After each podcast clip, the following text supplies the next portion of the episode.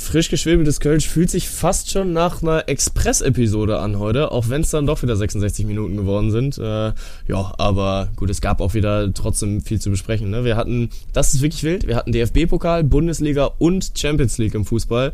Und trotzdem hat der Fußball einen, ich würde mal sagen, gar nicht so großen Anteil bekommen. Ja, vor allem wir sind diesmal mit Volleyball sogar reingestartet. Also schön bisschen, schön bisschen geklickbaitet, um die ganze Spontan-Community abzuholen. Dranbleiben, Fußball-Takes ist heute nicht so lang. Hinten raus natürlich auch ein bisschen US-Sport, deswegen also mal wieder eine runde Episode, wie gefühlt immer. Die euch auch wieder präsentiert wurde von der Allianz, äh, hat viel Spaß gemacht. Entsprechend viel Spaß mit der Folge. Der kommt an!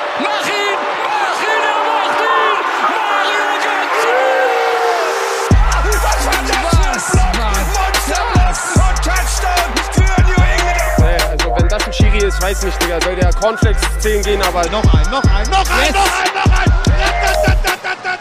Großartig! Vettel ist Weltmeister 2-10.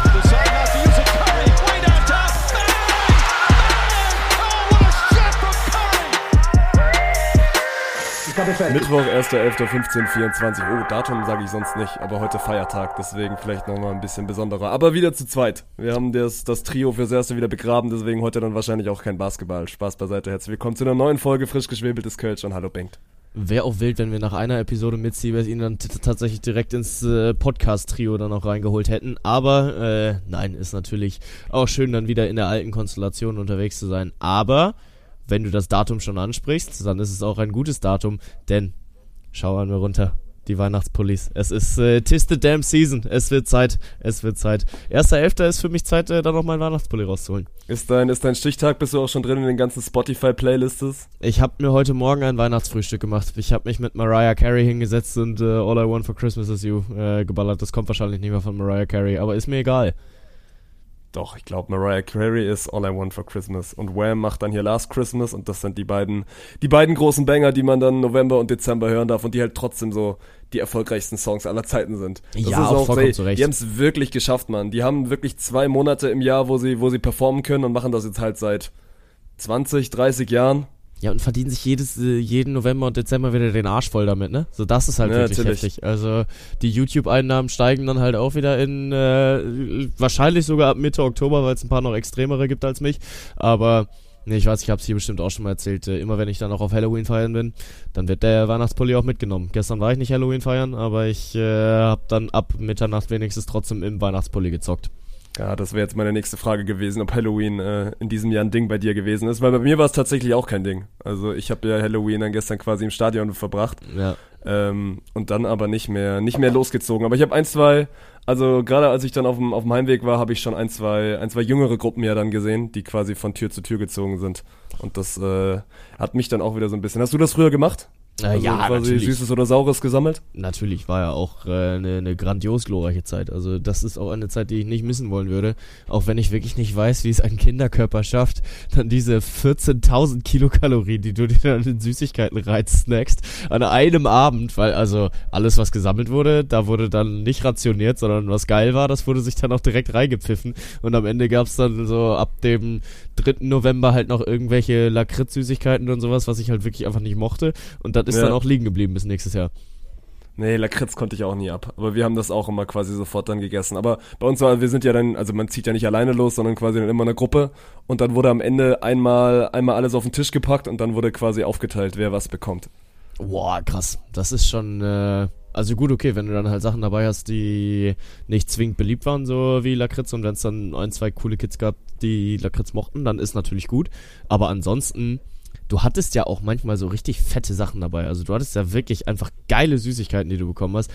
so geil, dass mir gerade nicht mal ein Beispiel einfällt, die du aber auf gar keinen Fall teilen wolltest. Und die musstest du dann trotzdem abgeben.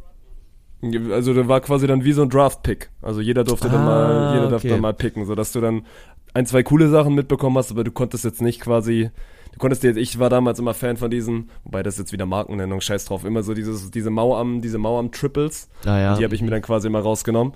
Ähm, aber das ist dann am Ende nie so gelaufen, dass du quasi alles bekommen hast, was du wolltest. Aber da hast du, hast du, hier kannst du auch quasi hier wieder einen sozialen Aspekt bringen. Du kannst wieder früh gelernt, dass man hier auch nicht alles kriegt, was man, was man will. Also Halloween rein theoretisch soziales Experiment für, für Kinder. Ja, das stimmt. Und halt auch äh, heranführen an Trade Deadlines und also was. Durfte getradet werden? Ja, stimmt, so weit waren wir damals noch nicht, aber müsste ich eigentlich mal hier einbringen. Wenn, wenn irgendwann jetzt bei uns jemand klingelt, dann könnte man sagen so, und, habt ihr was schon, schon von Trades gehört? Dass ihr da auch irgendwie so ein bisschen rumtauschen könnt? Ja. Ich gebe dir meine, meine nächsten zwei Picks, wenn du mit deinen Mauer im Triple abgibst. Und eigentlich, also nach, nach dem Süßes oder Saures Gang geht's ja dann immer, warst du, warst du jemand, der dann so auf Halloween-Partys gegangen ist? Also das ist ja eher dann die, die letzten Jahre. Ja, und dann auch so immer so fancy verkleidet? Wollte ich gerade sagen, äh, als, als Kind halt nicht. So als Kind bist du ja dann, weil, also keine Ahnung, wenn du jetzt ja auch wieder rausguckst, ab 17.30 ist es ja stockfinster draußen. Dann gehst du halt ab 18 Uhr auf die Straße, bist dann bis 19.30 unterwegs und danach äh, wird sich dann halt mit den Süßigkeiten vor den Fernseher gefläzt. Ähm, nee, und äh, ja, die letzten Jahre bin ich schon dann auch immer irgendwie unterwegs gewesen. Und immer mit möglichst wenig Aufwand einen, einen großen Ertrag rausholen. Also ich habe dann immer keinen Bock, mir die Zeit zu nehmen, mich dann halt so komplett fertig zu machen und dann hier noch zu schminken und da noch Blut unterlaufen und äh, im besten Fall dann noch irgendwelche Klamotten von dir zu ruinieren. Aber ja, den grundsätzlichen Vibe finde ich schon ganz witzig und äh, dass dann alle verkleidet sind und mitkommen und dann äh, eine lustige Nacht miteinander haben, ist, ist ganz cool. Aber dieses Jahr äh, ist es dann doch ein bisschen an mir vorbeigegangen. Du bist, äh, dich würde ich nicht als Verkleider einschätzen. Oh, das ist ein Hot Take von dir. Wow. nee, ich bin da wirklich, also ich glaube, ich in meinem, wenn, wenn man dann wirklich mal so eine Halloween-Halloween-Party gemacht hat und du dich dann nicht irgendwie normal anziehen kannst, weil das wäre dann auch dumm, wenn alle irgendwie so den Vibe fühlen und du dann als einziger unverkleidet kommst. Ja. Aber mein Go-To-Move an Halloween ist immer irgendwie so ein, also weißes T-Shirt kaufen für, ich weiß, also ist viel zu billig und kauft so eine Billig-Scheiße eigentlich nicht, aber das eine Mal im Jahr macht man's und dann äh, zerschneiden, ein bisschen Kunstblut drauf und das war's dann. Dann Ja, kannst du sagen, okay. du bist verkleidet, aber es ist jetzt kein Riesenaufwand. Ja, kannst dich auch als Abstiegsgespenst verkleiden. So, es geht ja auch dann in die Richtung, da brauchst du einfach nur ein Aktuell, aktuell nicht. Jahr Aktuell Ja. nicht. Aktuell nicht. Ja, das ist richtig. Nee, aber äh, mein, äh, mein Reichsparteitag, der kommt dann in zehn Tagen. 11.11. Ich bin heiß. Also das, das wird gut. Das wird äh, richtig geil. Ich bin auch mal gespannt auf den 11.11., weil, also ich bin ja sogar in Düsseldorf und hab Sendung und am 11.11. spielt auch noch die Eintracht und dann ist das so ein, ja, dickes F an mich, dickes F an mich. Gucken, ob man da irgendwas schieben kann. Ja. Wahrscheinlich das, nicht. Äh, also, äh, sorry, Volleyball-Bundesliga, könnt ihr vielleicht mal kurz nicht machen, weil äh, ich muss saufen. Sorry. Ja, ich weiß nicht, ob das, ich weiß nicht, ob das durchgeht. Ja, aber also tendenziell deine Show beginnt ja erst so Richtung Nachmittag und äh, 11.11 Uhr ist ja noch früher morgen. Also Ja, hervorragender mitnehmen. Plan. Ja, das machen wir. Schön, auch. Also schön so in der Anfangsphase, Anfangsphase da dann auch mal schön wirklich ein bisschen, ein bisschen bedüdelt. Es sagt ja keiner, dass du dabei trinken musst. Das kam jetzt von dir. Ja, macht man das nicht so? Du, ich bin, also ich bin ja quasi Fasching oder Karnevalsjungfrau. Ich habe das ja noch nie, noch nie mitgemacht. Boah, das ist äh, sehr schmerzhaft dann aus deiner Perspektive, weil also schon geil. Also gerade dann in Köln. An meinem ersten Karneval war es dann doch ein bisschen Kulturschock, weil ich nicht wusste, wie viele besoffene Studenten auf eine grüne Wiese passen. Ja. Aber äh, Newsflash sehr, sehr viele. Ähm, und da habe ich es dann aber auch relativ schnell lieben gelernt und mich dann aber auch mit der Stadt halt schnell angefangen zu identifizieren, weil du kommst hier halt an. Anfang Oktober ist dann äh, erst die Woche, dann hast du vier Wochen Semester und dann geht's halt mit Karneval los und dann wirst du halt erstmal äh, richtig auch eingenordet hier in Köln. Aber nee, das äh, funktioniert hier schon sehr, sehr gut und ich freue mich da sehr drauf und äh, ja, das wird ein, wird ein toller Tag. Ich gehe als Aaron Rodgers. Oh. Aber Ja. dann quasi, quasi in voller, in voller Packers-Montur. Oder holst Richtig. du denn das neue, das neue Aaron Rodgers Jets-Trikot? Nee, nee, ich äh, gehe auf die guten alten Zeiten angelehnt, weil sonst müsste ich mir ja auch die Achillessehne reißen. Das wäre ja auch ein bisschen blöd. Nee, lass mal, lass mal, lass Ja. mal. Hat sich nicht jetzt schon wieder, also wir fangen nicht direkt an mit NFL, aber es hat sich doch, ich glaube, Kirk Cousins hat sich die Achillessehne gerissen. Mhm. Das ist jetzt irgendwie so ein, so ein Ding, Mann. Das ist auch eine Scheißverletzung, Mann. Achillessehnenriss. Ja gut, aber also wenn du dann den Aaron Rodgers Weg gehst, dann bist du ja irgendwie in zwei Monaten wieder fit. Also keine Ahnung, wie der das Ja, macht. da glaube ich auch noch nicht dran. Da, der der Ja. stellt sich jetzt quasi immer so ein bisschen aufs Feld für die, für die ganzen Social Media Clips, aber ich glaube nicht, dass der dieses, dieses Jahr oder also besser gesagt diese Saison, dieses Jahr auf keinen Fall die Saison nochmal spielt. Ja. Ist Aaron Rodgers die Taylor Swift der New York Jets? Das ist die Frage. Und die nächste Frage ist, ob Taylor Swift am nächsten Sonntag hier in Deutschland ist. Ich gehe sehr stark von einem Nein aus. Also, Ich kann es mir eigentlich auch nicht vorstellen. ja, so traurig ich darüber bin, aber ich äh, glaube nicht, dass es passieren wird. Gibt's da schon irgendwelche News zu oder irgendwas, was da Ja, berichtet wenn, dann musst du das doch wissen. Also ich, ich bin jetzt so die letzten zwei Wochen so ein halber Swifty geworden, aber entferne mich auch mittlerweile wieder aus meinem TikTok-Algorithmus. Aber du bist doch eher unser Taylor Swift-Guy. Ja, aber das ist ja das Ding so, ich bin ja in diesem ganzen Promi-Flash-News nicht drin. Also ich äh, bin da ja eher in der, also in der Musikszene komplett. da gibt's ja jetzt auch ein neues Album, 1989, äh, Taylors Version. Go, go for it. Äh, dürft ihr mal auf Spotify gehen und da reinhören. Ähm, nee, aber grundsätzlich, keine Ahnung, so das, das kriege ich halt auch die ganze Zeit nicht mit. Du wusstest vor mir von Travis Kelsey und Taylor Swift. Also das, das sagt doch alles. Echt? War das? Also Ja. ist das so? Ja, Oh, schon. okay. Also das, äh, da kriege ich immer dann doch zu wenig mit, als ich vielleicht könnte, aber ist mir eigentlich auch ganz lieb so, dass äh, ich das dann irgendwann natürlich äh, auf meine For You gespielt kriege. Da bin ich aber eher mal ein Nachzügler, muss ich, muss ich dir Ja, runterlassen. du du nimmst dann die, die wichtigen Dinge, bekommst du mit, ne, Bankt? So das So. ganze, das ganze drumherum brauchst du nicht. Ja, eindeutig, eindeutig. Aber ja, äh, Frankfurt Game, ich war jetzt gerade schon fast wieder beim Munich Game, äh, aber Frankfurt Game steht an und habe ich schon Bock drauf. Also ich weiß noch nicht, wie ich es mir dann einverleiben werde und ob ich es mir auch einverleiben kann, weil ich stehe vor einer heftigen Entscheidung. Am Sonntag ist nämlich äh, Ligaspiel von unserer bunten Ligatruppe, aber Sonntag 13.30 Derby, also 96 gegen Braunschweig und halt 15.30 das, das Frankfurt-Spiel. Das ist schon, das ist schon schwierig. Aber also am Wochenende mache ich halt safe eine Bude. Deswegen wäre es auch geil, da zu spielen. Aber ich bin, ich bin mir da noch sehr unschlüssig. Martin, gib Du mir einen bist, Tipp. Was soll du ich bist tun? kurz davor, quasi deine Truppe hängen zu lassen. Ja, Ja, also dann ist ja wieder die, also die wichtige Frage ist, wie wichtig bist du für deine Mannschaft und wenn du sagst, ey, ich mach safe eine Bude und bin damit also quasi Hauptbestandteil, dass wir dieses Spiel gewinnen, dann musst du spielen, so, dann scheißegal, ob 96 gegen Braunschweig spielt und scheißegal, ob, ob Deutschland Game ist. Wenn du jetzt sagst, ey, wir spielen gegen einen Gegner, der also vielleicht auch ohne mich schlagbar ist und ich bin jetzt nicht das Zünglein an der Waage, ob wir dieses Spiel gewinnen, dann finde ich es vollkommen legitim zu sagen, äh, ich nehme mir diesen Sonntag sportlich raus und, und setze mich vor den Fernseher. Naja, ich sag mal so. Ich habe nicht gesagt, dass ich eine Bude machen werde, weil ich heftig in Form bin. Aber das ist ein anderes Thema. Ähm, ja, keine Ahnung. Das äh, muss ich mir noch, äh, muss ich mir noch äh, zu, zu Gemüte führen, wie ich das dann am Ende, am Ende machen werde. Aber komm, du hast schon zwei, drei Mal über deine Show geredet. Ihr seid gestartet. Wie, wie läuft's? Wie läuft's mit deinem Volleyball? Es ist jetzt so ein bisschen, bisschen angelaufen. Wir sind immer noch in der, in der Anlaufphase und das braucht ja, braucht ja alles ein bisschen Zeit. Auch wenn es dieselbe Sportart ist, äh, ist es trotzdem eine, eine ganz neue Aufmachung. Viele, also generell einfach neue Facetten an so einer Übertragung. Also von Twitch fast so ein bisschen jetzt der Schritt in, ich will nicht sagen ins lineare TV, weil ich ja, also das ist ja nicht mein Ziel, irgendwann im linearen TV zu landen. Ähm, aber einfach, also quasi mehr in diese, in Anführungszeichen, normale Sportberichterstattung. Und es ist natürlich was, was komplett anders. Es ist lange nicht mehr so interaktiv, man muss so eine Sendung anders gestalten und äh, wir finden uns da, glaube ich, alle so ein bisschen rein. Also generell, ne, weil für uns ist das ja auch Neuland. Und ähm, nö, macht aber Spaß. Also äh, bin da, bin da äh, guter Dinge, dass das die nächsten, nächsten Wochen weiterhin gut anlaufen wird. Ja. Ja, auch gerade für dich dann ja auch mit einer, ich würde dann doch schon auch mal sagen, äh, verantwortungsvolleren Aufgabe. Also Ja, neue ja Rolle, auch, klar. Äh, in der Konzeption ein bisschen mehr dann mit unterwegs. Wie, wie taugt dir das? Oh, macht Spaß, Mann. Also es macht Spaß, ist trotzdem auch irgendwie, also es ist viel Arbeit, es ist viel Arbeit, aber ähm, ich, ich, also ich wollte das ja auch. So, das ist ja dann auch irgendwie so ein bisschen jetzt der, der nächste logische Schritt. Ähm, Ja. Und es ist jetzt ja auch nicht so, dass ich da so viel alleine mache. Mein Gott, am Ende, am Ende hat Dirk da auch immer noch schon viel, viel die Hand drauf und ich möchte das ja auch. Und ähm, ist also aktuell einfach alles noch so eine, so eine sehr, sehr große Findungsphase. Auch, also das ist ja auch, wir haben, wir haben eine neue Liga, vier neue Vereine, dann ist es auch von, also für viele Vereine ist das, das wissen auch die meisten nicht, ist es trotzdem ein neues Streaming-Setup. Die machen das jetzt zwar schon seit zwei Jahren, aber ist trotzdem auch also einfach neue Technik und deswegen hat jetzt auch gerade am ersten Spieltag noch nicht alles, noch nicht alles so rosig geklappt und ich kann dann auch jeden verstehen, der, der erstmal meckert oder der erstmal sagt, Mann, ich habe die letzten zwei Jahre kein Cent dafür zahlen müssen und habe vielleicht dann aber trotzdem ein besseres Produkt, also streamtechnisch bekommen aber gibt uns und gibt gerade auch den Vereinen ein bisschen Zeit. Die machen das alle, äh, oder vier Vereine machen das zum ersten Mal und die anderen Vereine haben auch, wie gesagt, äh, neue Technik bekommen. Äh, das wird sich alles schon einspielen und dann glaube ich, werden wir da auch einen, einen sehr, sehr coolen Winter beziehungsweise Herbst, Frühling dann äh, gemeinsam mit dieser Liga erleben, weil diese Liga macht Spaß. Das hat man jetzt, glaube ich, schon anhand äh, des Bounce House Cups und anhand des ersten Spieltags gesehen.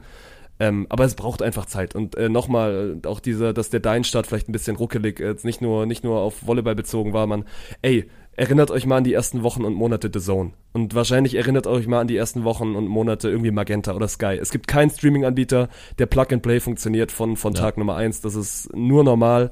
Und äh, ich bin da sehr, sehr guter Dinge, dass wir, dass wir das in, in sehr, sehr gute Bahnen hinkriegen. Ja, dafür haben wir auf jeden Fall die richtigen Leute im Hintergrund daran arbeiten und äh, das richtige Technik-Know-how. Aber bei uns soll es ja hier nicht um die Technik gehen, sondern um das Sportliche. und wenn du jetzt gerade schon äh, Bounce House Cup angerissen hast und auch in Richtung Volleyball-Bundesliga dann auch mal gespielt hast, gib uns vielleicht doch mal so einen kleinen, einen kleinen Ausblick. Was glaubst du, wie die größte, größte Überraschung diese Saison? Volleyball-Bundesliga? Das, also das ist wieder lustig, ne? Weil das sind jetzt ja quasi Takes, die du dann auch für Social Media oder jetzt in, in Magazinsendungen immer und immer wieder hast. Und ich bin mhm. mittlerweile auf dem Weg, dass ich, ich sag nie dasselbe. Ich habe jeden Tag gefühlt eine andere Einstellung in, in Richtung, in Richtung Hot Take. Und jetzt bin ich gerade wieder, ich bin sehr großer Fan von, von zwei Aufsteigern. Also sowohl Karlsruhe aus dem Süden als auch Bitterfeld-Wolfen aus dem Osten. Die können also mehr als mitspielen in dieser Liga. Ähm, was nicht selbstverständlich ist, weil viele dann im Vorhinein schon gedacht haben, dass, dass diese, ja, dass die etablierten Teams einfach dann doch nochmal eine Schippe besser sind, weil wenn du jetzt auch mal so ein bisschen in die Historie guckst, äh, viele Teams, jetzt gerade auch wie Hersching oder, oder wie die Grizzlies aus Gießen, die haben halt auch ihre Jahre gebraucht. Die waren auch mal Neuling in dieser Liga und dann wurden dann auch einfach mal so zwei, drei Jahre äh, am Stück abgeschlachtet.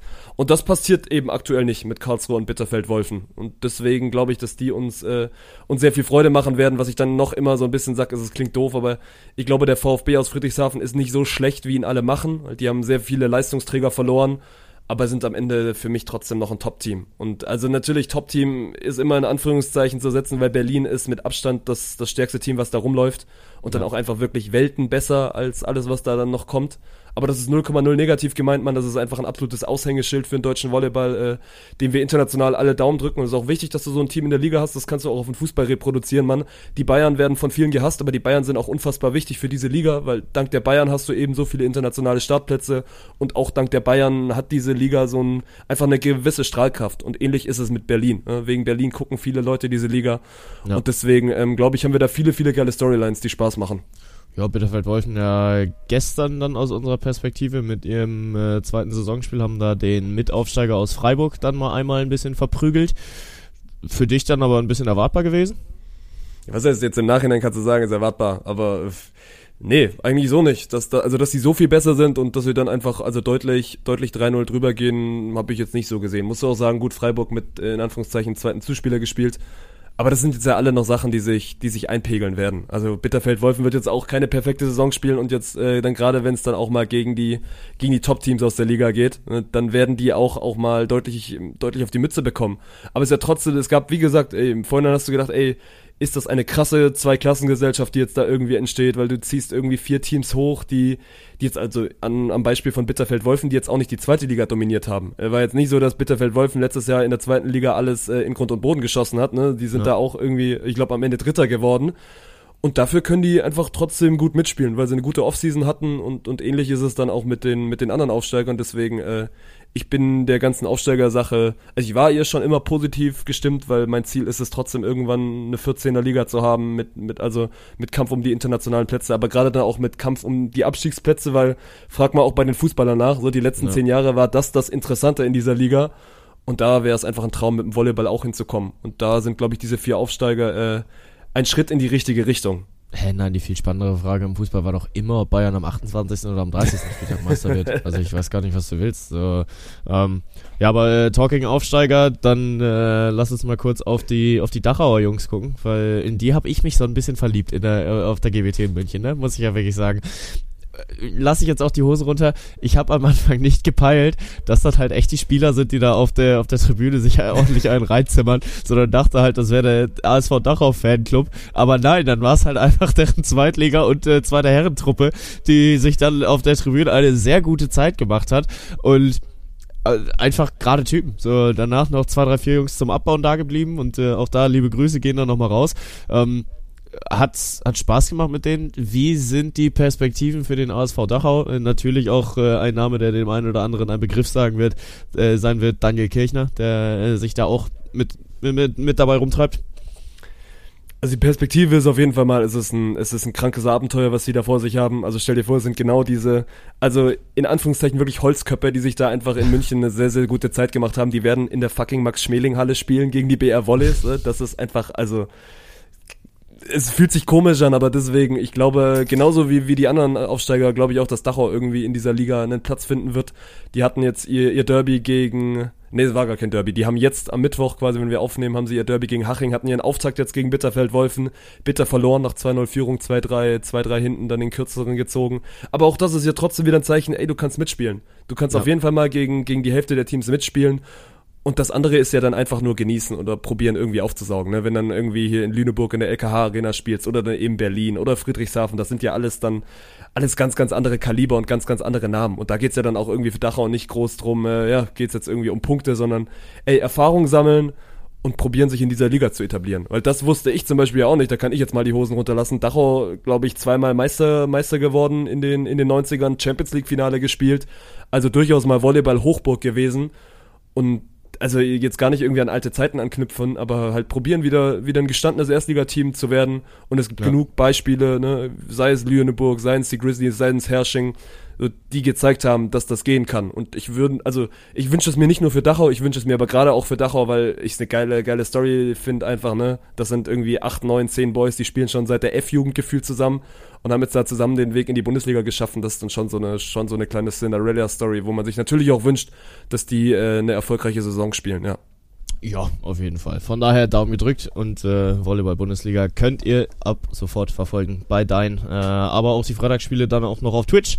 Und das ist ja ein, äh, ich nenne es mal für den Anfang äh, galanter Kompromiss, dass man sich dann die Freitagsspiele da wenigstens dann noch for free auf Twitch äh, um die Ohren schlagen kann bei uns. Twitch.tv slash spontent. Schaut da gerne mal vorbei, wenn ihr das nicht sowieso schon vorhattet. Und äh, ja, dann würde ich doch mal sagen, Volleyball hiermit auch gut bedient und äh, wir haben schon den ein oder anderen Vergleich in Richtung großen Bruder Fußball geschlagen, von daher können wir auch rüberschauen. Letzte Woche hatten wir uns noch drüber unterhalten, dass äh, damals, heute Abend, Borussia Dortmund in der Champions League antreten darf gegen Newcastle United, bei Newcastle United, wo gewisse Mannschaften à la Paris Saint-Germain auch schon mal derbe auf die Fresse bekommen haben. Und das ging so ein bisschen gegens Ausscheiden, aber man kann nur den Hut ziehen. Borussia Dortmund wahrt sich die Chancen. Boah, das ist jetzt echt schon lange her. Das ist jetzt ja quasi Mhm. wirklich eine, eine Woche her. Deswegen, ich muss einmal kurz zurückblicken. Ich würde auch gar nicht so genau noch groß auf das Spiel eingehen. Ich Nee. finde es bloß trotzdem, weil wir das ja auch letzte Woche mit Siebes einmal im Podcast angerissen haben, dass das jetzt so ein bisschen diese Wochen der Wahrheit sind für den BVB. Ne? Mit, mit schwierigen Spielen. Zum einen jetzt in Newcastle, dann jetzt zum anderen in, in Frankfurt gespielt. Die Bayern warten als nächstes. Und ich bleib weiterhin dabei, so, ich kaufe mittlerweile dieser Mannschaft die Entwicklung ab. Also ich glaube, das ist nicht mehr der BVB von, vom Saisonbeginn, sondern die sind einfach legit besser geworden. Und gerade Ja. das Spiel wieder Newcastle ist ja, ist ja der, also das perfekte Beispiel. Ist ja nicht so, dass Dortmund da jetzt irgendwie spielerisch überlegen war und, und Newcastle da an die Wand gespielt hat, sondern du kannst dieses Spiel in einer anderen, in einer anderen Saisonphase auch gut und gerne mal verlieren. Aber das macht der BVB gerade nicht. Und selbiges gilt für das Spiel in Frankfurt, wo du früh 2-0 hinten liegst und am Ende trotzdem einen Punkt holst. Ich finde, sie müssen am Ende den Elfmeter bekommen und dann gewinnst du das vielleicht hinten raus sogar noch 4-3. Aber äh, das ist, wie gesagt, alles, alles äh, irgendwie wieder in, in gute Bahn gelenkt. Und das war für mich nicht selbstverständlich, dass Edin Terzic das schafft. Ich war vor allem sehr überrascht, dass sie das Ding dann gegen Newcastle dann doch so erwachsen zu Ende gespielt haben. Also Terzic fasst das für mich ganz gut zusammen. Ähm, wir haben uns in der ersten Halbzeit den Sieg verdient, äh, nee, äh, ja doch in der Sieg, äh, den Sieg verdient und in der zweiten Halbzeit den Sieg verteidigt.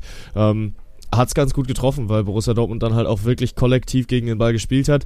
Das Tor war ein bisschen symptomatisch dafür, dass das Ding dann am Ende sowieso 1-0 ausgeht, weil der Ball fällt irgendwie zufällig vor die Füße von Felix Metscher und dann weißt du auch, okay, das passiert einmal im Spiel und das wird Borussia Dortmund, so wie sie halt in der Champions League auch spielen, jetzt irgendwie über die Zeit bringen. Aber es gelingt ihnen. So, das äh, ist auch nicht zwingend selbstverständlich gegen äh, Newcastle, die auch mal sehr wild spielen können, die sehr unberechenbar spielen können und entsprechend kann man davor den Hut ziehen.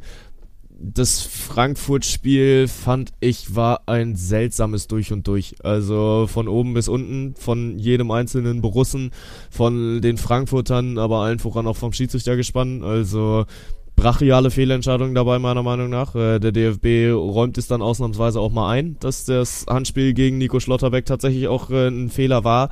Ähm, äh, nee, Marius Wolf, so rum. Ja. Ähm, und im Endeffekt dann zu sagen, jo, Nico Schlotterbeck, der da in der letzten Minute umgezogen wird, ist eine Kannentscheidung. Sorry, nee, das ist ein, ein glasklarer Elfmeter.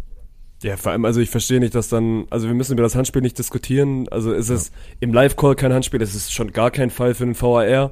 Ich finde, den einzigen, den du so ein bisschen dann, also in der Blase sehen kannst, ist das, das gegen Mamouche. Also da darf sich Dortmund für mich auch nicht beschweren, wenn das dann auch Der- ein Elfmeter ist. Der muss ein Elfmeter sein. Ja. Das ist ein glasklares Ding. Und also Schlotterbeck musst du auch nicht diskutieren. Und für mich ist Ja. Schlotterbeck dann auch ein klarer Elfmeter und ich kann jeden Borussen verstehen, der sagt, ey, wollt ihr uns verarschen, Mann? Wir kriegen in der siebten Minute so einen, so einen lächerlichen Elfmeter gegen uns und dann bloß, weil es dann halt irgendwie in der Nachspielzeit ist, dann wird der nicht gepfiffen. Das ist dann, ist dann schon bitter hinten raus gewesen, ja. Wobei man muss also diesmal dem DFB immerhin mal hier die, die Hand reichen zu sagen, ey, diesmal hattet ihr immer die Eier in der Hose und, und habt es dann im Nachhinein zugegeben.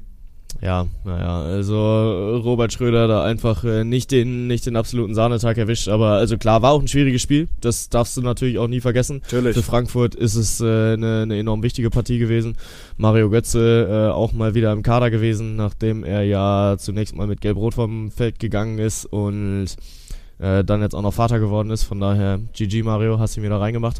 Ähm, ja, aber im Endeffekt äh, ist das alles Vergangenheit und das alles zählt vor allem jetzt wirklich absolut gar nicht mehr, denn All Eyes on Samstag, All Eyes on der Klassiker, All Eyes on Dortmund Bayern, All Eyes on Signal Iduna Park. Ich hab unfassbar Bock auf dieses Spiel. Also es geht mir jedes Jahr wieder so, wenn dann Dortmund gegen Bayern spielt und Heimspiel für Dortmund, das ist, reden wir auch wieder drüber, ne? Zufall, dass das Hinspiel wieder in Dortmund gespielt wird und das Rückspiel in München?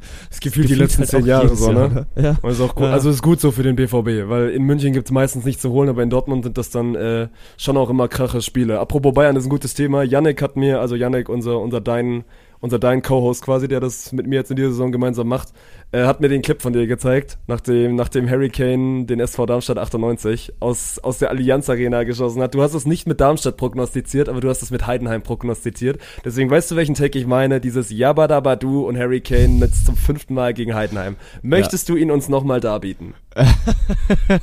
nee, passt. Ihr dürft auf Social Media vorbeischauen. Da äh, ist das Ding in, in Gänze dann nochmal unterwegs. Aber auch so ein komisches Spiel gewesen, ne? Also wirklich äh, unfassbar seltsam. Ähm, es war kein unschuldiger Sonntagnachmittag um 17.55, aber es war ein Samstagnachmittag, wo es bis zur 45. Minute 0-0 steht. Drei rote Karten in Halbzeit 1 und dann netzen die Jungs achtmal in Halbzeit 2. Also halt irre. Absolut Ja. irre. Und aus Darmstadt-Sicht auch einfach so frustrierend. Es ist heftig, ne? Also das Spiel geht los. Also, oder nee, es geht ja schon vorher los. Du spielst in München, rechnest dir absolut gar nichts aus. Aber das ist ja als Fußballfan so, trotzdem denkst du irgendwo im Hinterkopf, ja, vielleicht holen wir einen Punkt. Also das ist ja, die Ja. realistische Ausgangslage. Dann kassiert Kimmich in der vierten Minute rot und du denkst so das erste Mal, boah, ey, unsere Chancen sind gerade so um 20% gestiegen, ne? Es kann was gehen. Ja. Dann kriegst du in der, in der ersten Halbzeit zweimal Doppelrot gegen dich und spielst dann am Ende zu neunt. Es steht aber trotzdem bis zur 50. Minute 0-0. Und je länger so ein Spiel 0-0 geht, kann ich ja aus Erfahrung sagen, klar, es sind die Bayern, aber auch die Bayern haben so dieses eine Saisonspiel mal drin, wo sie, wo sie einfach nicht performen. Und dann kriegst du in 40 Minuten acht Buden eingeschenkt. Das ist halt tough, Mann. Ja, das, äh, keine Ahnung, was du dann auch deinen, deinen Jungs da mitgeben willst, ne? Weil so im Endeffekt, du machst eine, eine okaye erste Halbzeit. Gegen die Bayern musst du ja fast schon sagen, eine gute erste Halbzeit, aber wenn du halt mit neun Mann nur in die Pause reingehst, nachdem du mit elf gestartet warst, kann ich nicht mehr darüber reden, dass es eine gute Halbzeit war. Irgendwann musst du auch die Frage stellen, okay, ist es jetzt sinnvoll, dass wir unsere Überzahlsituation herschenken? Und, also du hast ja gesagt, Bayern geht als allererstes in Unterzahl rein. Ähm, und dann musst du äh, dich auch fragen, okay, kassieren wir jetzt die Bude, aber spielen halt weiter 86 Minuten Überzahl? Oder äh, kassieren wir jetzt in der ersten Halbzeit die erste rote Karte? Gut, dass die zweite dann Copy-Paste da drüber gelegt ist, das sei mal dahingestellt. Aber ja, so äh, sehr demoralisierend aus äh, Sicht von, von Darmstadt 98. Aber ey, man, erinnert dich mal, erinnert dich mal an die letzte Saison zurück. Bochum hat auch immer, immer in München kassiert und am Ende irgendwie die Klasse gehalten. Und das ist, ist kein schlechtes Ruhm, was das angeht. Lass uns einmal gerne über, über unsere beiden Stadionbesuche reden. Also du hast dir äh, Goated Leverkusen angeguckt gegen, gegen den SC und dann mache ich danach meinen mein Pokaltag gegen Union. Aber meine Fresse, Bayer Leverkusen ist so gut. Äh, Ich war tatsächlich sogar zweimal im Stadion. Ich äh, habe mir auch einen Samstag auf Schalke gegeben. Äh, sehr frustriert.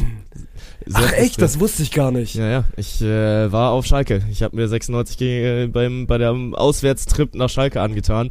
Ähm, saß auch neben dem Auswärtsblock, aber trotzdem umgeben von 700 Schalkern und äh, habe inbrünstig mein allerbestes gegeben für Hannover 96 und äh, bin aber die ganze Zeit friedlich geblieben. Und da muss ich sagen, konnten die Schalker respektieren und davor habe ich Respekt. Dass sie dann sagen, ey, ganz ehrlich, lass den singen, der tut keinem was und hatte dann fünf sehr stabile Jungs vor mir sitzen, die sich dann auch immer mal wieder umgedreht haben und dann auch sehr gerne in meine Richtung gejubelt haben, danach aber auch geprostet haben. Ähm, von daher war, war alles in Ordnung. Ähm, und dann kam einmal aus dem Schalker Block, äh, nee, aus dem 96 Block der Fangesang, jeder Schalker ist ein nennen wir es mal guter Sohn und dann wirklich 700 Augenpaare, die sich instant umdrehen und in meine Richtung gucken. Na, na, willst du jetzt Na, auch noch traust singen? Du, traust du dich, traust du dich? Ja, der vor mir dachte dann auch so, ey, warum singst du jetzt nicht mit? Ich so, ja, ich weiß, wo ich sitze und ich wollte heute Abend schon noch gerne nach Hause gehen. Also, ich äh, mag meine Beine sehr. Nee, aber äh, damit auch genug von dem Stadionbesuch. Ja, Bayer Leverkusen ist scheiße gut und ich sage es äh, Week in, Week out, sie sind erwachsen geworden. Leverkusen ist wirklich erwachsen geworden, weil vor zwei, drei Jahren verliert Leverkusen noch dieses Spiel gegen, gegen Freiburg. Gibt das Ding noch aus der Hand. Und jetzt Ja. spielen die das einfach scheiße souverän runter, nachdem sie dann in der 75. noch das 2-1 kassieren. Aber danach, da fängt kein Knie an zu wackeln. Da fängt kein Pass an unsicher zu werden. Und es ist einfach, es ist einfach gut. Es ist einfach gut, vor allem wenn jetzt die Konkurrenz da aus Stuttgart plötzlich anfängt zu wackeln. Nee, also was Leverkusen dann auch halt wieder so, ich, ich habe das Spiel nicht gesehen, aber ich habe es mir ja dann nochmal von, von Pippo quasi erzählen lassen, der mit dir zusammen im Stadion ist und der ja dann eigentlich schon auch, also ist Freiburg-Fan, aber er meinte so relativ früh, ja, also ich habe mir die erste Halbzeit angeguckt und wusste, dass, also hier wird nichts gehen. Und ist jetzt ja nicht so, dass Freiburg irgendwie Fallobst in der Bundesliga ist, aber Leverkusen ist gerade einfach wirklich so abgezockt und so gut und dann waren es ja irgendwie so in Halbzeit 1 85% Ballbesitz gefühlt, ne? Und dann ist das ja wirklich, ich glaube Pep Guardiola hat mal gesagt, das perfekte Spiel ist, wenn du das schaffst, deinen Gegner zumindest mal für 45 Minuten am, am Strafraum einschließt und Leverkusen war sehr, sehr, sehr, sehr nah dran, das zu schaffen. Ja, also wirklich Halbzeit 1. Es gab, glaube ich, so sieben Ballkontakte von Freiburg in der gegnerischen äh, Hälfte. Daraus sind zwei gefährliche Schüsse resultiert, muss man auch sagen. Das äh, haben sie schon ganz gut gemacht. Aber einfach absolut ideenlos. So, Jonathan Tah ist teilweise auf der 6, auf der 8 unterwegs, aber als letzter Mann. So hinter ihm ist einfach keiner Ja. mehr. Und äh, sie drängen den SC einfach komplett in die eigene Hälfte rein. Äh, Da wird der Platz dann natürlich eng. Hater würden sagen, dann brauchst du halt mal eine Soloaktion. Florian Würz würde sagen, dann brauchst du halt mal eine Soloaktion. Digga, war Ach das ein heftiges Scheiße. Tor, Mann. Ja, Das ist also- also, einmal die komplette SC-Abwehr da wirklich eingeschult. Und vor allem dann auch, also ich gönne es Florian Wirtz so heftig. Und ich weiß, das ist auch jemand, der irgendwie aneckt und der auch mal gerne provoziert, gerade in Richtung Köln oder so. Aber ist das ein, also ein heftiger Motherfucker, was er vor diesem Tor macht? Das ist sehr geisteskrank. Für mich Paradebeispiel von du musst den Ball haben wollen, was dir jeder C-Jugendtrainer immer mit auf den Weg gibt. Und er zeigt halt, ey, gib mir den Ball, ich möchte hier die ganzen Gegner auf mich ziehen. Der zieht ja wirklich fünf Gegenspieler auf sich, lässt alle stehen und legt das Ding dann ins lange Eck. Xabi Alonso sagt, yo, sowas habe ich echt selten gesehen in meiner Karriere. Und wenn ein Xabi Alonso das über dich sagt, der Mann, der Weltmeister, Europameister, Champions League-Sieger, hast du nicht gesehen, alles gewonnen hat, dann äh, weißt du, okay, da ist gerade was passiert. Ja, ist schon besonders, was da irgendwie in, in Leverkusen entstanden ist. Kommen wir zu meinem hervorragenden Stadionbesuch gestern, der wirklich, äh, also bodenlos begonnen hat. Es äh, ist mal wieder passiert, ich habe also eine Rush-Hour erwischt, die, also die bis dato auch so noch nie gesehen habe. Ich brauche ansonsten, also wenn ich normal durchkomme, was den Verkehr angeht, von mir zu Hause, also quasi von meinem Vorortkaff von meinen Eltern, äh, bis in die Stadt rein, so 20, 20 Minuten mit dem Auto. Gestern sind es eine Stunde 20 gewesen. Und dann äh, wollte ich mein Auto abstellen, äh, quasi da, wo, da, wo ich auch einen Parkausweis habe. Ähm, und äh, habe dann auf, auf Google Maps geguckt, weil ich dann einfach nicht weiter, es ging einfach nicht weiter. Also du stehst dann im Auto und, und guckst natürlich die ganze Zeit auf die Uhr und denkst, ey, 18 Uhr geht das Spiel los und hattest eigentlich so die ganze Zeit ein gutes Gefühl und das Gefühl wird immer schlechter, je, je mehr Stau kommt und du denkst dann immer, ja gut, das wird sich da vorne schon auflösen. Und dann bin ich wirklich in diesem Szenario gewesen. Ich hätte zu Fuß, glaube ich, drei Minuten bis zu meinem Parkplatz gebraucht. Google Maps hat mir 20 Minuten gegeben. Und ich dann quasi, quasi einmal abgebogen, Auto hingestellt, zum Glück kein, zum Glück kein, kein Strafzettel bekommen und dann äh, Richtung Stadion gesprintet, 15 Minuten zu spät da gewesen, aber hat sich dann trotzdem gelohnt äh, für einen Dreckskick, den ich mir da angeguckt habe. Also Stuttgart gegen Union gestern ein, ein Dreckskick. Aber das ist ja dann auch irgendwie, äh, also gerade das Leiden eines ersten FC Union-Fan, weil die kicken also wirklich jetzt hier seit elf Spielen, die haben das elfte Spiel in Folge verloren und der VfB gewinnt halt gerade einfach so Spiele. Und das ist dann auch wieder das perfekte, perfekte Gegenbeispiel. Ich habe mir das Spiel gegen Hoffenheim natürlich so ein bisschen während, während meiner Sendung da am Samstag ange, angeguckt. Ich glaube, du verlierst das am Ende mit 23 zu 6 Torschüssen. Also du schießt, schießt zwei Treffer und, und Hoffenheim macht dann quasi jeden, jeden zweiten rein.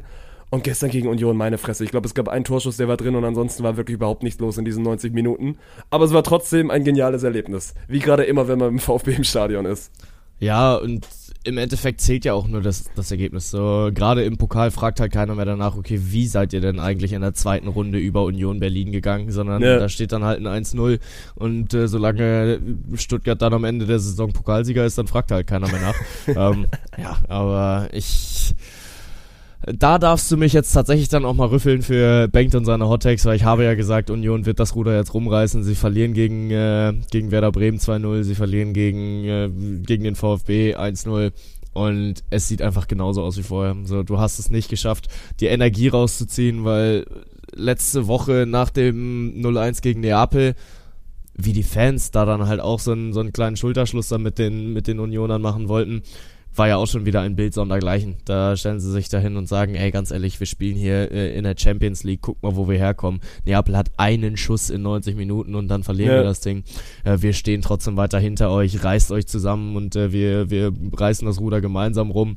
War für mich halt einfach so ein, so ein bezeichnender Moment, dass es daran klappen kann. Dass du dann sagst, okay, jetzt, jetzt kommt Union, aber sollte nicht so werden und auch gestern, du sagst es, es war einfach ein schlechtes Spiel das Einzige, was Union daraus halt mitnimmt, ist, keiner zweifelt am Trainer. Nicht ein Fan möchte, dass Urs Fischer geht.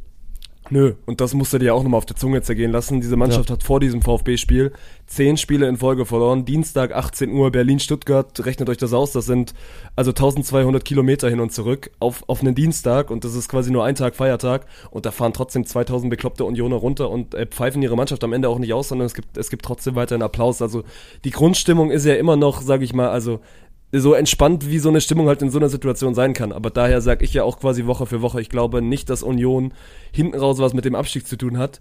Ich glaube aber schon, dass Union mittlerweile in dieser Saison, weil jetzt musst du ja auch dann einfach mal, also ganz nüchtern aufs Spielerische gucken, das ist einfach nicht gut, Mann. Das ist wirklich ja. nicht gut. Und ich weiß dann trotzdem nicht so richtig, wo es herkommt, weil das ist ja jetzt nicht eine komplett andere Mannschaft wie letztes Jahr es ist tendenziell ja sogar eher mal eine verbesserte Mannschaft zum letzten Jahr, wenn du dir die individuellen Personalien anguckst, aber ja, meine Analyse dazu habt ihr gest äh, letzte Woche gehört.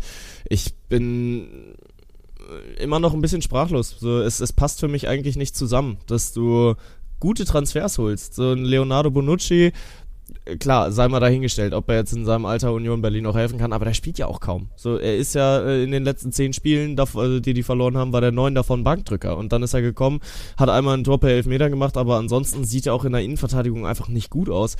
Und ja, ein VfB in der aktuellen Form, der bestraft es halt. Auch wenn äh, Dennis Undaff, da müssen wir auch nochmal kurz drüber reden, dass der am Wochenende eine Bude und eine Vorlage macht und sich danach vors Interview, äh, äh vors Mikrofon im Interview stellt und sagt, ey, ich habe die Fans enttäuscht. Ich äh, kann nicht das liefern, was, äh, ja, macht. Wenn du, wenn du das Spiel gesehen hast, der verschießt einen Elfmeter und hätte, glaube ich, also hatte noch ein 200-prozentiger auf dem Schlappen. Aber das ist ja. Ja, gut, okay, ne? Also, ich stell da halt mal jeden x-beliebigen Bundesliga-Stürmer hin, der macht dir in dem Spiel halt auch höchstens eine Bude. Es ist trotzdem, Mann, es ist ja von der Herangehensweise, ja. ist das krank für so jemanden. Mann, der hat eine heftige Total. Torquote. Dennis Undav, jeder ja. Bundesligist würde sich gerade um den reißen und der macht auch bei VfB einen hervorragenden Job und ich gönne ihm das von Herzen, dass er gestern quasi ein Matchwinner war. Aber der kommt rein in dieses Spiel gegen Hoffenheim Hoffenheim, ersetzt den, also zahlenmäßig gerade besten Fußballer der Welt, wenn du jetzt mal nach Torquote gehst, auch wenn Messi seinen achten Ballon d'Or gewonnen hat. Glückwunsch hier an der Stelle. Vollkommen mehr zurecht. Wir auch wirklich nicht Vollkommen zurecht. Nein, mehr wollen wir nicht drüber sagen. Aber ey, die Erwartungshaltung ist eine große Mann, weil, weil alle gucken auf diesen Girassi und jetzt stehst du da irgendwie als, als hochgelobter Neuzugang da und hast, machst dann einfach, also am Ende machst du ein gutes Spiel, wenn du, wenn du aufs Tor guckst, aber machst halt ein Tor zu wenig und, und am Ende verliert, verliert dein Team. Aber mein Gott, dem, dem wurde ja auch daraus kein Strick, Strick gezogen und dafür ist der VfB gerade eh viel zu gut. Das ist ja, nee, also. Total. Ich, ich wollte auch einfach nur mal äh, eher in die Richtung gehen, dass er, also es ist krank ist, wie selbstkritisch der Junge ist und äh, tendenziell ist ja aber auch die Herangehensweise für einen Profisportler genau die richtige, weil daraus ziehst du die Energie, besser werden zu wollen, daraus ziehst du die Energie, deinem Team weiterhelfen zu wollen und äh, Zufriedenheit ist tendenziell der Tod eines jeden Profisportlers, weil wenn du einmal zufrieden mit deiner Leistung bist und dann äh, ist es der Stopp an der Bereitschaft daran zu arbeiten. Sehr verbauter Satz, sehr komplex. äh, Weise Worte, weise Worte ja, von ja. Ben Aber ihr, ihr, ihr wisst, wo ich hin will. Äh, lass mal einmal aufs Wochenende gucken, weil die Borussen empfangen Bayern München. Wir haben es gerade kurz angerissen. Manuel Neuer ist wieder fit. Gregor Kobel erstmal nicht. Ich bin gespannt, ob er am Wochenende wiederkommt. Torhüterduell geht ergo in Richtung Bayern München. Ja, aber Torhüter-Duell wird dieses Spiel nicht entscheiden. Also glaube ich nicht dran. Ich glaube, dass. Ich glaube, es wird wieder so eine wilde Reise, wie gefühlt immer im Signal Iduna Park. Ja, ich glaube dann sind, da sind die Bayern für mich trotzdem Favorit, aber es würde mich 0,0 wundern, wenn, wenn Dortmund dann irgendwie trotzdem dieses Spiel gewinnt oder zumindest einen Punkt holt. Ja, schon, aber also ich bin mir sehr sicher, dass das auch Teil der sechs Kölsch am Ende äh, sein wird, weil äh, die sind Surprise, surprise! Wir werden's, äh, wir werden sehen. Ähm, ich glaube, Key-Faktor wird tatsächlich das zentrale Mittelfeld sein, weil durch den Ausfall von Joshua Kimmich müssen wir mal schauen, was die Bayern jetzt machen, weil äh, du hast halt mit Goretzka, Leimer und ähm, Joshua Kimmich sowieso nur drei äh, Sechser da gehabt. Leon Goretzka aktuell verletzt, kann nicht spielen. Ja, baust du jetzt auf äh, Leimer alleine und äh, vorne Prinzip Hoffnung? Boah, keine Ahnung. Das kann sich, kann sich Thomas Tuchel dann am Ende überlegen. Ich glaube, also Kimmich hin oder her, Mann. Für mich sind die Bayern trotzdem, trotzdem Favorit, auch wenn da jetzt in der Mitte schon eine Lücke klafft, das ist so, aber ich sag mal so, der BVB ist in dieser Saison defensiv jetzt auch nicht immer sattelfest gewesen. Die Bayern-Offensive ist jetzt auch nicht die schlechteste der Liga. Also da werden schon auch Welten aufeinandertreffen und dann bin ich sehr gespannt, wie du es gegen, gegen Kane verteidigst. Dann bin ich sehr gespannt, wie du es gegen, also und wer denn da halt noch kommt, wenn du dann wieder mit Tempo über die Flügel kommst, dann viel Spaß an, an Richtung Ja. Außenverteidiger. Also es ist ja schon, ist jetzt nicht so, dass du bei den Bayern plötzlich ein Qualitätsproblem aufmachen musst, bloß weil Kimmich und Goretzka nicht da sind. Also ja, international ja, aber äh, national gegen den BVB ist das nicht so. Ich bin trotzdem sehr gespannt, wie Tuchel das lösen wird. So, ob du jetzt einen Masraoui, ach, äh, einen Masraoui sag ich schon, einen Jamal Musiala äh, ein bisschen defensiver einsetzt, äh, der ja auch das alles schon mal spielen durfte. Unter Nagelsmann, glaube ich, sogar äh, auch mal auf der 6 eingesetzt und tendenziell mit defensiveren Aufgaben bestückt. Wird tendenziell ein, ein Key-Faktor werden, aber klar, so ein Leroy Sané ist gerade in absoluter Topform, Kingsley Coman ist immer für ein Tor zu haben und dann hast du vorne drin halt immer noch einen Harry Kane, der den BVB am Ende in Grund und Boden schießen kann ich bin sehr gespannt, wie, wie Dortmund dagegen angehen wird. So gehen sie die, die Champions League Taktik und wir mausern uns ein und versuchen irgendwie eine Bude zu machen und das dann über die Zeit zu verteidigen. Oder wird es halt ein vogelwildes Spiel. So, es kann in alle Richtungen gehen, aber es kann auf jeden Fall äh, eine ungeschlagene Serie reißen, weil es treffen zwei ungeschlagene Teams aufeinander. Mhm. Beide bislang noch mit null Niederlagen in der Bundesliga. Und da äh, glaube ich schon, dass eine Serie am Wochenende reißen wird, weil äh, ein Unentschieden sehe ich nicht kommen. Gut, tippen darfst du nachher. Sechs Kölsch stehen am Ende dieser Episode an. Wir machen einmal noch den Sprung rüber über den anderen Teich. Ich hatte wirklich am Sonntagabend den perfekten Ami Sports Life, weil wir haben bei uns im, im Studio aufgefahren. Ich glaube, es war, also es war sogar Alex seine Idee, weil ich hatte so ein bisschen nebenher Red Zone laufen und dann haben wir uns NFL groß auf die Leinwand gepackt. Wir haben einen von unseren 14 Fernsehern in, ins Office quasi dann in die, in die Mitte gestellt, haben da NBA drauf, drauf angemacht und haben dann quasi NFL und NBA äh, nebenher geguckt. Und äh, so kannst du einen Sonntag ausklingen lassen. Ich weiß nicht, mit was du anfangen willst, du darfst dir gerne, gerne aussuchen. Ich habe von beidem so ein bisschen, bisschen mitbekommen. Ja, ist okay. Äh, können wir ja, auch- müssen wir noch nicht, nicht ausufern. Aber wo habt ihr dann äh, Formel 1 geguckt? Das war doch das wichtigste Event, was dann am Sonntag stattgefunden hat. Hättest du mir, also, hättest du mir jetzt gerade, also hättest, ich wusste bis zu dieser Sekunde nicht, dass Formel 1 am Wochenende war. Das ist, Oh, äh, also, ich will können, hat Verstappen gewonnen?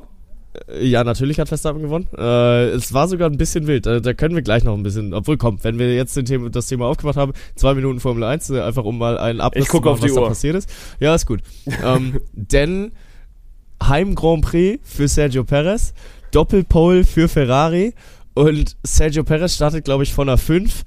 In der ersten Kurve hat er beide Ferraris überholt, ist kurz sogar ganz vorne und jallert dann in Charles Leclerc rein und fällt raus. Also wirklich bei seinem Heim Grand Prix, du kannst es nicht beschissener beenden. Ähm, gut, dass Ferrari aus der Doppelpole nichts macht, ist natürlich auch nichts Neues. Aber vor allem, wie die Fans dann damit umgegangen sind. Weil sie sehen natürlich nur ihren Nationalhelden Sergio Perez, äh, wo ich auch nicht weiß, wie du äh, dermaßen blind hinter einem Profisportler stehen kannst, dass du ihn supportest, just cause er kommt aus deiner Nation. Weil, also er ist halt nicht für diesen Red Bull gemacht und ich glaube auch weiterhin nicht, dass er nächste Saison da drin sitzen wird. Ähm, im Endeffekt stellt sich aber Charles Leclerc ins Interview, wird natürlich nach Kurve 1 gefragt, so, was ist da passiert? Und dann analysiert erst so, wie es passiert ist. So, yo, rechts von mir war Verstappen, ich kann nirgendwo hin. Und dann ballert halt Sergio Perez in mich rein. Tut mir leid für ihn, dass sein Rennen so äh, zu Ende geht. Das war auch nicht meine Absicht. Aber Bruder, was soll ich machen? Und weißt du, das ganze Publikum, Ja, der, komplett der die ganze ausgebuht, Zeit oder? am Buhen, ne? Ja, ja, also er wurde so hart ausgepfiffen und Leclerc dreht sich dann noch um, guckt das Publikum. I mean, come on, guys, what can I do? Und er hat halt einfach vollkommen recht. Dann gab's auch äh, ein bisschen unschönere Szenen auf der Tribüne, als dann ein Red Bull-Fan sich äh, körperlich gegen Ferrari-Fans geäußert hat, dass er da ein paar Ferrari-Fans verkloppt haben soll. Und da muss man auch einfach sagen, äh, das ist absolute Scheiße und äh, es ist schade, dass die Formel 1 sich damit auseinandersetzen muss, weil war eigentlich immer so ein bisschen das, was sich äh, die Sportart von anderen was die Sportart von anderen abgehoben hat, dass du halt als Mercedes-Fan mit einem McLaren-Fan und einem Red Bull-Fan zusammensitzen kannst und einfach einen spannenden Nachmittag erlebst. So, da muss sich keiner körperlich angehen. Aber ja, entsprechend wilde Szenen an, bei dem Formel 1 Wochenende. War ein geiles Rennen, bin ich ehrlich. Also klar, ich weiß, du bist kein Fan davon, über Formel 1 zu reden, sowieso nicht, nachdem die Weltmeisterschaft entschieden ist. Aber äh, das Rennen hat tatsächlich sehr viel Bock gemacht. Da lohnen sich die Highlights. Also ich habe mir das jetzt, das ist, ja- also zum einen ist es fast ein bisschen, gut, das ist nicht erschreckend, aber an so einem Wochenende ist eh viel los und dann habe ich, also dann habe ich es wirklich einfach nicht mitbekommen, vor allem weil es ja dann auch noch eine, also ja quasi eine andere, andere Startzeit gewesen, aber ich habe mir jetzt gerade mal so Ja. ein bisschen während deines Takes äh, ein, zwei Bilder angeguckt. Das ist, also es sieht tatsächlich wild aus, wie, wie Perez da einmal kurz durch die Luft fliegt, ja. Also Ja, die, es, es war krank. die Highlights werden noch vergenusswurzelt, aber für, für Ja. mehr reicht's dann heute nicht. Sorry. Nee, Sorry, liebe Formel ist 1 auch- Fans. Ist auch vollkommen in Ordnung. So viele gibt's davon ja sowieso nicht. Aber äh, rote Flagge hat das Rennen auf jeden Fall nochmal sehr aufgemischt, aber hat viel Spaß gemacht. So. Äh, machen wir mit dem US-Sport weiter und äh, komm, wenn ich äh, gerade eben schon über mein Brucherlebnis auf Schalke erzählt habe, dann können wir auch direkt beim nächsten Brucherlebnis bleiben. Ich äh, fange an zu zweifeln, ob meine Packers es dann tatsächlich noch in die Playoffs schaffen. Du fängst an zu zweifeln. Das ist ja, ein- das ist ja wow, dass ich, Ich dass bin, ich das ich noch bin erleben immer noch darf. bei 80-20. Ja, spannend. Du hattest ein brüchiges Wochenende. Du willst natürlich auf die Packers raus, die, die mal wieder verloren haben. Also Ja. so musst du es ja mittlerweile quasi schon wieder überschreiben. Ja, und äh, gefühlt jetzt auch so ein bisschen aufgegeben haben. So, wir, wir haben in der Defensive dann noch ein bisschen getradet. Jetzt war ja Trade Deadline in der NFL, die nicht ganz so spektakulär unterwegs ist wie bei der NBA, aber da ist trotzdem noch ein bisschen was passiert. Ähm, und ich kann jetzt auch nicht sagen, wer da wohin gewechselt ist, ist auch egal. Aber im Endeffekt siehst du jetzt halt, okay, die Saison scheint es einfach wirklich nicht zu werden, weil Jordan Love schon wieder mit unnötigen Interceptions dabei, auch sehr wilden Würfen teilweise einfach und dummen Entscheidungen, die ich nicht verstehe. Ähm, aber ja, äh, ist, es ist seine erste Saison als Starter und die geht dann ein bisschen vor die Hunde. Es tut weh, es tut gerade weh. Und so nach allem, was man dann auch im Internet liest, ich bin ja ein in Anführungsstrichen neumodischer Packers-Fan seit 2015, ist es das erste Mal seit mindestens 20 Jahren, wenn nicht sogar seit immer, dass die Packers halt kacke sind. Und das bin ich nicht gewohnt, Mann. Das bist du nicht, du bist einfach so der klassische Erfolgsfan und jetzt werden, jetzt sind es einfach mal harte Zeiten, denkt. Und da musst du auch Ich mal zu guck deinem trotzdem Team jedes stehen. Spiel live, Mann. Ja, ist ich guck so. trotzdem jedes Spiel live. Also Ist ich setze mich so. ja trotzdem hin und sag, äh, ey, nee, wir tun uns das jetzt zusammen, Mann. Ich finde es auch gut, dass also Packers stehen aktuell 2 und 5 für alle diejenigen, die nicht so ganz in der NFL drin sind. Also ein realistisches Szenario auf die Playoffs würde ich so auf 0,001% betiteln. Das bankt euch immer noch 80% gibt, äh, zeigt euch, wie, wie grün sein Herz da schlägt. Ich gebe ja nicht euch die 80%, sondern ich gebe mir noch die 80%. Realistischerweise stimme ich dir nicht ganz zu, also ich gebe dem schon noch so eine 4%, ähm, aber einfach nur damit 96 dagegen sprechen. Aber äh, im Endeffekt, äh, ja, aus dem Spiel kommt natürlich auch ein Kirk Cousins verletzt raus und die sind ja auch noch mit in der Division damit drin. Entsprechend, es kann noch ein bisschen was passieren, die Saison Ja, ist noch lang, Ja, ja. aber äh, dafür muss halt auch mal was passieren. Also wir können nicht äh, uns jede Woche darüber unterhalten, so, ja, jetzt kommen wir, jetzt kommen wir. Sondern es muss halt auch einfach spielerisch mal ein bisschen, ein bisschen mehr was laufen. Ich habe von Jordan Love mehr erwartet, bin ich ehrlich. Ach, ich höre mir wirklich jede Woche gerne deine Takes an, wie realistisch ein Szenario ist, dass die Packers noch irgendwie Playoffs spielen. Das macht mir, macht mir mittlerweile Spaß. Ist gut. Ich bin gespannt, was du dir nächste Woche ausdenkst, wenn sie dann wieder auf die Mütze bekommen haben. Ja, ist gut, aber irgendwann reden wir darüber, dass die Packers den gleichen Rekord haben wie die San Francisco 49ers, weil wir, wir nähern uns von, von unterschiedlichen Richtungen. Ja, ey, weil Brock Purdy anscheinend nicht mehr, nicht mehr ganz so real ist. Also generell wildes Wochenende gewesen, so für die, für die Favoritenteams. Die Chiefs verlieren gegen die Broncos. Es gab mal irgendjemand Schlaues in diesem Podcast, der das äh, predicted hat in seinen sechs Kölsch. Ich weiß nicht, wer es von uns beiden war. Ich glaube, sein Name fängt mit M an und hört mit Artin auf. Aber ja, Chiefs verlieren, 49ers verlieren und äh, die Ravens sind so ein bisschen der heiße Scheiß in der Liga. Das ist für mich die, die Überschrift von diesem Spieltag. Ja, war halt so ein bisschen wieder Momentum-Switch dabei, ne? Also hatten wir letzte Woche tatsächlich gar nicht erwähnt. Also letzte Woche fand ich die, die viel überraschendere Niederlage von Ja. den 49ers. Aber ja, diese Woche hat sich dann einfach ein bisschen durchgezogen. Äh, auch Brock Purdy wieder mit ein, zwei Entscheidungen dabei, die du nicht zwingend verstehen kon konntest. Äh, sehr unnötige Interception geworfen und sein Lauf ist halt einfach durch, ne? Aber mein Gott, so, wir haben schon oft darüber geredet, dass er noch wahnsinnig jung ist und äh, jetzt ist halt eine Phase, aus der wird er auch lernen. Ähm, und jetzt kann er dann halt auch einfach mal zeigen, was in ihm steckt, ne? Weil der Christian McCaffrey auf der anderen Seite performt halt trotzdem weiter Week in, Week out, ist jetzt in seinem 17. Spiel in Folge, in dem er einen Touchdown erzielt, stellt damit tatsächlich dann auch den NFL-Rekord ein, der gehalten wird und auch ja immer noch ist von Lenny Moore. Ähm, aber mal gucken, vielleicht äh, fällt er ja an diesem Wochenende. Obwohl, nee, die, die Niners haben Bye Week. Äh, tatsächlich musste ich sehr schmerzlich feststellen, als äh, ich in meinen Fantasy-Line-Up geguckt habe und gesehen habe, dass drei meiner Spieler diese Woche nicht spielen und ich dafür halt irgendeinen Ramsch einwechseln musste. Das wird schmerzhaftes Wochenende, aber ist okay. Ähm, ja, so, so richtig kommt die, kommt die Defense aber auch nicht mehr in Tritt. Also, wenn du 31 Punkte jetzt an dem Wochenende kassierst, dann ist es nicht nur die Offense, die da nicht funktioniert. Aber haben reagiert, haben sich Chase Young aus, aus Washington dazu geholt, ehemaliger oh, Second Overall Pick. Ich glaube, er war nicht, äh, ich glaube, er war nicht der First Pick, aber auf jeden Fall sehr, sehr hoch, sehr, sehr hoch gepickt damals von den, von den Commanders. Der jetzt quasi in Richtung San Francisco unterwegs. Also das ist, also ey, Bosa und, und Young, das kann schon scheppern in der Defense. Ich glaube immer noch, dass die 49ers auf lange Sicht gesehen, das ist ein Team, wo du wirklich so über Playoff-Ambitionen und dann auch über einen tiefen Playoff-Run äh, reden kannst, im Gegensatz zu anderen Teams, die in diesem Podcast sehr viel Zeit bekommen. Deswegen, also, und es war doch auch, mein Gott, am Ende Brock Purdy, dass das nicht äh, ewig so weitergehen wird, dass der auch mal irgendwann so seine, seine erste kleine Hängerphase hat, das ist menschlich und das ist vollkommen normal, Mann. Ja, äh, wenn wir dann jetzt aber auf die andere Seite gucken von dem Feld, dann sehen wir, dass die Cincinnati Bengals tatsächlich den Turnaround geschafft haben. Und das sah nach den ersten drei Wochen auch nicht so aus. Ist so ein bisschen das McLaren-Phänomen. Passt ja auch so ein bisschen von den, von den Farben her. Also die sind scheiße reingestartet, aber Joe Burrow sieht wieder gut aus. Und ist anscheinend, also so tief bin ich nicht drin gewesen, aber ist anscheinend die letzten Jahre auch immer so gewesen, dass die Bengals ein bisschen brauchen und Anlauf, Anlaufschwierigkeiten hatten. Und wir wissen alle, wie die letzten Jahre gelaufen sind bei den Bengals. Das ging playoff-technisch immer sehr, sehr weit. Und ey, warum denn nicht? Ich kann mich noch erinnern, ich glaube, das war vor so vier, fünf Wochen, da war das dieses Spiel gegen die Seahawks, was, was sie eigentlich verlieren müssen, weil die Seahawks drei, vier Mal vor der End Endzone stehen. Das gewinnen die Bengals hinten raus einfach mit Glück. Und seitdem, seitdem läuft's da unten wieder. Und, aber das ist ja nicht nur, sind ja nicht nur die Bengals, also sind ja wirklich gefühlt, also mehrere Teams, die jetzt so anfangen, ein bisschen, ein bisschen einen Lauf zu kreieren. Ey, die Jaguars ist genau dasselbe. Ich glaube, die sind auch 0 und 2 gestartet, stehen jetzt 6 und 2, weil sie, weil sie gegen die Steelers gewinnen. Und also es, es fängt gerade an, so bei ein, zwei Teams zu klicken. Und mittlerweile bist du dann auch jetzt Week 8, also du gehst so in Richtung, in Richtung Halftime. Und dann kannst du jetzt schon mal so ein bisschen, also, also auch ehrliche und jetzt vielleicht realistischere Predictions raushauen, wie jetzt äh, zu Beginn der Saison. Ja, natürlich. Äh, ich finde es tatsächlich ein bisschen erschreckend, dass wir halt schon so weit sind. In der, in Geht der immer schnell, ne, ja. weil, ja. äh, das war mir vor zwei Wochen aufgefallen, als es dann Week 6 hieß, wo ich mir dann auch dachte, ja, so Week 6 passt ja ungefähr. Wir, wir haben ja schon, oh fuck, das ist ja schon ein Drittel von der Regular Season, die da jetzt um ist.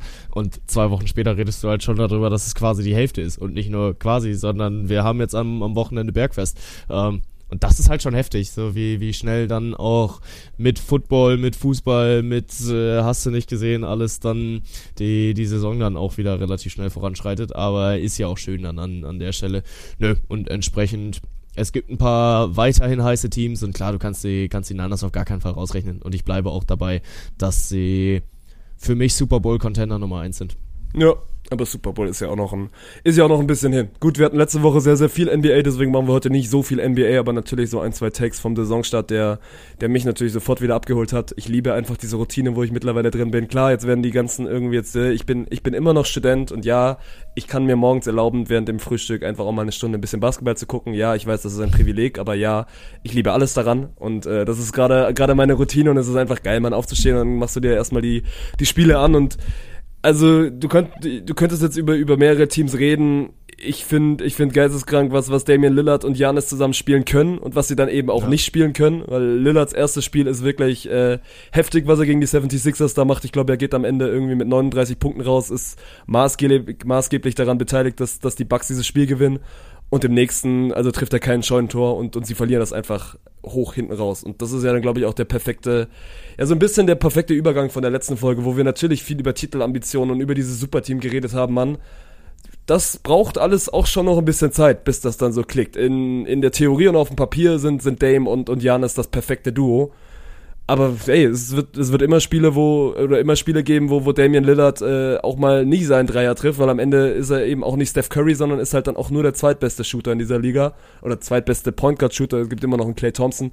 Und deswegen, ich fand, ich fand diese erste Woche ganz, ganz interessant, auch um einfach zu sehen, so, ey, auch wenn die jetzt eine gute Offseason hatten, am Ende müssen die es immer noch irgendwie spielerisch auf den Court bringen. Und das ist dann, ist dann immer nicht ganz so einfach. Ja, es bleibt halt irgendwie so so ein bisschen up and down. Aber das ist dann ja auch das Schöne an der NBA, dass es ja relativ egal ist, wenn du halt mal ein Spiel dabei hast, wo es dann nicht funktioniert. Und ja, gerade die beiden als Duo, also direkt im ersten Spiel durchhorchen zu lassen, was du schon zu zweit da aufs Parkett zaubern kannst, finde ich eher mal krass. Also ich würde es in die andere Richtung formulieren, dass äh, wenn Janis und Dame direkt im ersten Spiel schon so overperformen, so NBA zieh dich warm an. Also ich hätte eher mal erwartet, dass es noch ein bisschen länger braucht, bis das dann alles äh, in Perfektion funktioniert, weil Konnten die die ganze Preseason zusammenspielen? Sie, konnten ja gar keine Preseason zusammenspielen, ja. weil Dame ja erst super spät dazugekommen ist. Ja, ja nee, da war ich gerade, da war ich gerade noch am überlegen, weil also ich hatte schon im Gefühl, dass er, dass er spät gekommen war, aber dass er, dass er so spät gekommen war, das hatte ich jetzt gerade nicht mehr auf dem Schirm. Ähm, ja, aber also so wie wie soll es dann auch direkt funktionieren, ne? Wie wie sollen die jetzt so, so wer, sorry, wer erwartet, dass die 82-0 gehen, der hat halt einfach den Schuss nicht gehört. Nö, das sowieso nicht. Also wer gut funktioniert, sind die Celtics. Da fühle ich mich ein bisschen bestätigt in meinem Take. So gerade Porzingis passt perfekt in dieses Team und dann mal gucken. So am Ende steht und fällt das immer mit dem Superstar. Apropos Superstar, was Steph Curry die erste Woche schon wieder also veranstaltet hat. Ich weiß nicht, hast du den Clip gesehen, was er mit Dylan Brooks gemacht hat? Ja, ja. Das war ja, quasi ja. nicht jugendfrei. Also der Typ ist mittlerweile 35 und ist wirklich, also er wurde, glaube ich, gefragt, ob das sein bester Saisonstart ist. Er meinte, nee, 2016 hat er sich nochmal ein bisschen besser gefühlt, aber das ist jetzt auch schon oh, Quick Maps, sieben Jahre her. Deswegen, äh, das kann, kann sehr viel Spaß machen. Ich bin weiterhin ein Riesenfan von Chris Paul bei den Warriors, die seit der ersten Niederlage auch alles gewonnen haben. Dann noch ein kurzer Take, weil, weil ich das auch von, mein Bruder hatte die Mavericks stehen 3-0 und Luca hat auch schon wieder wilde Sachen gemacht. Also ich glaube, die seine ja. Spiel, wo er, wo er quasi jeden Dreier trifft. Trotzdem, man, die werden defensiv große Probleme bekommen, glaube ich. Also da, da übertöpelt Luca gerade alles offensiv, aber hier, Offense wins Games und Defense, Defense hier wins Championship, hat mal irgendjemand Schlaues gesagt. Deswegen bin ich noch nicht so drauf auf dem Bandwagon, was die Mavericks angeht. Und ich bin dann trotzdem irgendwie überrascht, wie gut Victor Wembanyama in seinem Rookie hier schon ist. Oder zumindest in seiner ersten Woche. Weil, also. Machst, ja, du, du machst ungefähr sieben Takes auf, zu denen ich jetzt alle auf Stellung beziehen darf. Ähm, fangen wir mal mit deinen Warriors an. Also erstmal Chris Paul in seiner gesamten Karriere noch nie von der Bank gekommen. Ja. Noch absolut nie. Also der hat in jedem Spiel, wenn er gespielt hat, gestartet. Ja, aber ist das finde ich ist ja dann heftig, dass er sich quasi, also dafür nicht zu schade ist, dann zu sagen, ey, ich mach dieses Streak, also Streak kaputt, weil es ja also äh, ja ja, also ich fand das nur nur heftig, als ich das dann in der Headline gelesen habe, so als äh, das erste Mal in seiner Karriere kommt er von der Bank, wo ich mir denke, okay, krank, so, also wie wie kannst du naja, egal, anderes Thema. ähm, aber äh, ordnet sich halt trotzdem dem Mannschaftskollektiv unter, ne? Und das ist ja auch so ein bisschen das, was da jetzt gerade drüber steht, dass die Mannschaft gut funktioniert, eben weil dann halt auch die Bank, äh, die dann mit Superstars befüllt ist, hinter dem, hinter dem Team steht. Und äh, viel wird natürlich immer über die Teamchemie geredet, aber ich glaube auch sehr dran, dass sie für einen Titel entscheidend ist und äh, sehr entscheidend werden kann. Also gerade im Basketball müssen wir da nicht so lange zurückgucken, bis wir dann ein Paradebeispiel für finden, um das bestätigt zu sehen.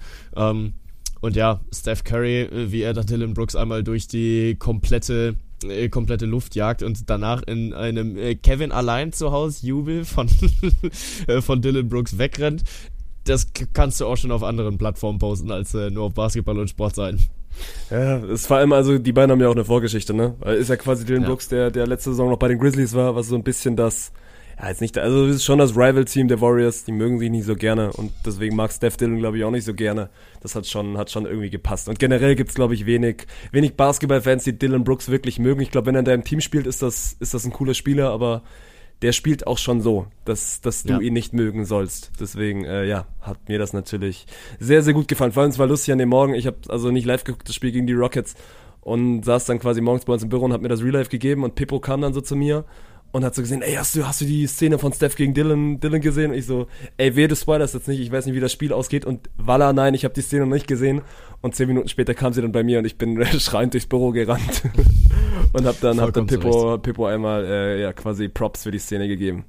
Ja, ja, auf jeden Fall. Also das ist äh, schon, schon heftig. Aber einer, wenn du jetzt sagst, äh, er spielt so, dass man ihn nicht mögen soll, ich habe ein komplett gegenteiliges Gefühl von Victor Wembanyama. So, der Mann macht überhaupt nichts, außer einfach Basketball zu spielen. Und er polarisiert so krank heftig damit, obwohl er selbst überhaupt nichts macht, ist mein Gefühl. So, der, der stellt sich auf Court, spielt unfassbar gut für seine ersten drei NBA-Spiele und der wird trotzdem von allen Seiten gehatet, ne? Also das ist ja wirklich einfach Wahnsinn.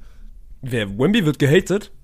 Ja, schon. Also irgendjemand hat sich da auch äh, danach ins Interview gestellt und meinte, ja, ja, der ist ja nur groß und äh, keine Ahnung, also er macht ja schon auch noch mehr dazu. Und äh, wenn du Ach dir mal so, Kommentarspalten ja, durchliest, ja, also wenn du da, da ist aber schon auch viel Hate dabei. Also da ist dann schon viel so, äh, ja mein Gott, äh, overratedster Spieler seit bla bla bla bla bla und äh, der muss sich erstmal beweisen und mit dem Körper, der kann doch nicht auf, nicht auf lang, auf Long Run was werden. Also mein Gott, ich finde schon, der macht eine überragende Performance für seine ersten Tage in der NBA und äh, sieht sehr, sehr gut aus. Ähm, auch, ich weiß nicht mehr gegen wen es war, aber sein letztes Viertel in seinem ersten Spiel, meine ganze For You-Page war der nächste Tag davon voll, ne? Äh, weil du es gerade gesagt hast, irgendjemand hat gesagt, der ist nur groß. Äh, es war Dylan Brooks natürlich. Wer denn sonst? Ich finde, also ansonsten, ich bekomme diesen Hate nie so krass mit. Ich sehe es fast sogar also ich will jetzt nicht widersprechen, ich sehe es fast sogar anders, weil er, also er schafft es ja gerade viele, viele Hater-Mäuler zu stopfen, weil er eben genau das macht, wo, wo viele gesagt haben, oh, vielleicht braucht er ein bisschen länger Zeit, um in dieser Liga anzukommen und NBA ist da nicht Preseason. Aber also er ist ja instant ein Leistungsträger in diesem Team. Er ist jetzt nicht der Go-To-Guy, er ist jetzt nicht der Superstar. Da funktionieren die Spurs auch viel, viel besser als letztes Jahr aber er ist halt instant ein, ein sehr, sehr guter Starting Six Player und also macht halt Sachen, die niemand anderes kann. Man, du kannst den anspielen und, und der scoret halt aus Situationen, weil er eben 2,23 Meter ist.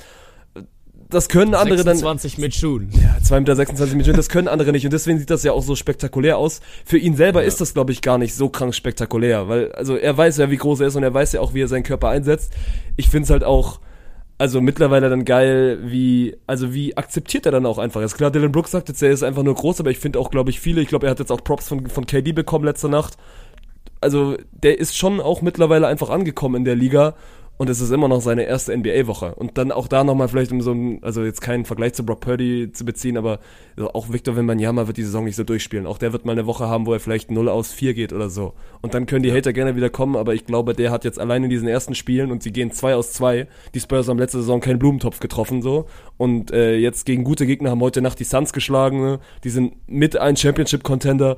Deswegen, äh, ich bin, ich bin großer Fan, Mann, und ich gucke mir gerade auch echt gerne die, die Spurs-Spiele an.